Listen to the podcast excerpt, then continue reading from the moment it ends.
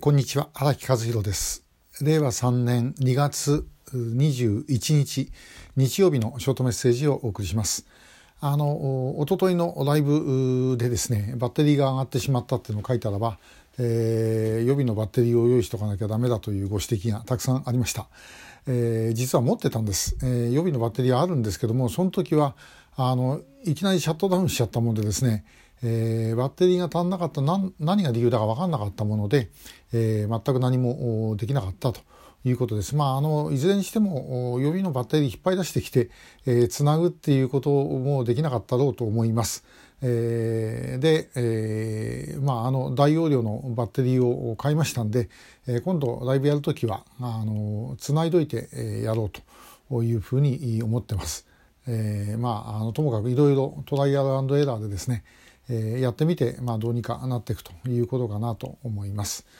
え、さて、あの、よく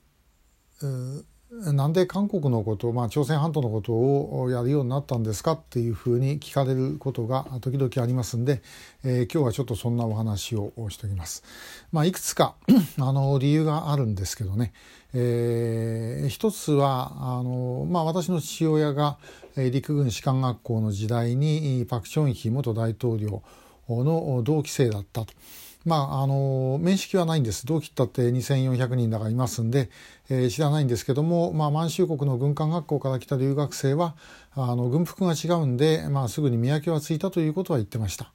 で、えー、まあ、その同期生が大統領って話は子供の時から聞いていたのであの、まあ、なんとなく親しみを持っていたというのが一つです。えそれから、まあ、あのてっちゃんとしてはあの旧日本の鉄道である朝鮮の鉄道を写真撮りに行きたいなというふうに思ったというのが、まあ、もう一つありました。あと大学の時に朝鮮語の授業を取ったと、まあ、他の人間がやってないことをやってみたかったというのがあってですね、朝鮮語の授業を取ったんですけどもその時にあの他のあのまあ他の学部の授業です。自分の学部になかったんで、えー、経済学部の授業で、えー、取って、まあ、その時に先生、えー、まああの渡辺キリオン先生って言われてあのお父さんあじゃご主人は日本人ですけども奥さん、えー、だったんですがその先生からまあいろんなことを教えてもらってですね、まあ、面白くなって、えー、やってったと。で気が付いたらまあもう40年以上やってたと。まあそんなようなことです。で、えー、まあどうなんでしょうねあのやっぱり面白いです。それからあの、まあ、我々20代の頃大学4年の時に四世大学の韓国語学堂に行って、えー、韓国語を、まあ、3ヶ月ですけども、まあ、勉強しました。えその時あの上のクラスにおられたのがあの産経の黒田さん、まあ、当時は共同通信におられましたけど。えそれから今はあの同じ大学にいる竹貞秀司さんとか、まあ、結構いろんなメンバーいました。で、えー、1970年代の終わり後半78年なんですけども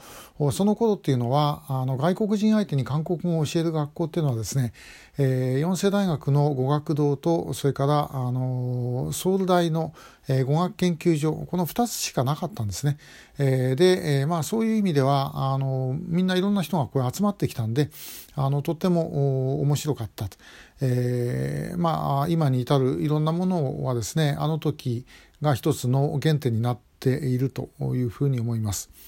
で、えー、まああの韓国行って嫌な思いする人もいるんですけども幸いにしてですね私はあの韓国行って、えー、個人対個人の関係で反日でですねあの嫌な思いしたことってほとんどないんです。で、えー、前にも一回行ったことあるかもしれませんが、あの、話しててですね、この野郎と思ったのは、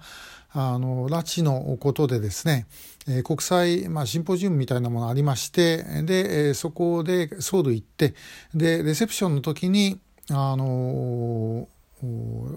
まあ、丸テーブルの隣に座った人が、あの、統一部の課長さんかなんかでですね、これ、あの、いわゆる、えー、386世代、えー、まあ、今586っていうそうですけども、まあ、学生運動上がりみたいなタイプの女性でした。で、えーまあ、話をしてて、私はあの、まあ、ともかくあの北朝鮮の体制を、まあ、潰すしか方法ないと思いますよって話をしたらばなんか嫌な顔してですね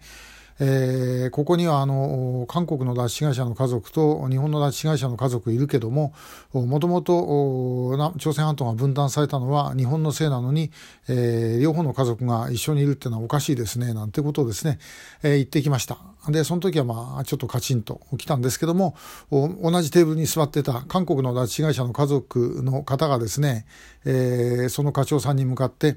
あの君は一体どこの出身だっていうふうに聞いたんですね。で、あの、マサンですって、あの、慶尚南道、えー、マサンの出身ですっていうふうに言ったんで、そうか、わわしはまた北朝鮮かと思ったよと、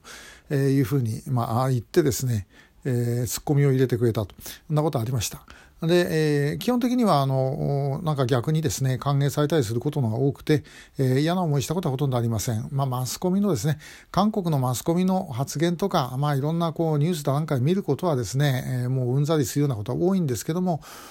私自身はあんまり個人的な関係ではそういうことはない、えー、で、まあ、向こう行けばあの逆に日本の的なですねえー、同調圧力みたいなものはやっぱり少ない、まあ、外国人だから感じにくいのかもしれませんけどもまあ結構好き勝手なことが言えるということもあって、えー、意外にこの間楽しく過ごしてきました。まあ、とはいええー、もうこの1年間コロナのおかげで、え、韓国には行けてないんですけどもやっぱり時々向こう行ってですね田舎をぶらっと歩いて、え、空気を吸ってというふうにしたくなることが時々あります。えー、昔はあのもう20代30代ぐらいの時、まあ、独身時代を中心ですけども、まあ、休みになればあの韓国行ってですね、まあ、年に1回か2回、えー、行ってで、えまあ、田舎をぶらぶら歩いてで、えー、鉄道に乗って写真を撮ってというようなことをずっとやってました。まあ、その間にできた友人も結構いますし、えー、まあ、韓国が縁で知り合った日本人在日韓国人も、まあ、たくさんいます。えー、まあ、そういう意味ではあの本当にですねあの自分にとってはあのある意味、えー、本当にあのいい場所なんだなというのを思ってます。まあ、70年代の韓国と今の韓国ってもう全然別の国みたいに変わってしまいましたけどもそれでもやっぱりやがてまたいろんなことはまあさらに変わってくるんじゃないかなというふうに思っている次第でございます。えー、まああの今日はそんなことで自分と韓国のつながりについてお話をしました。今日もありがとうございました。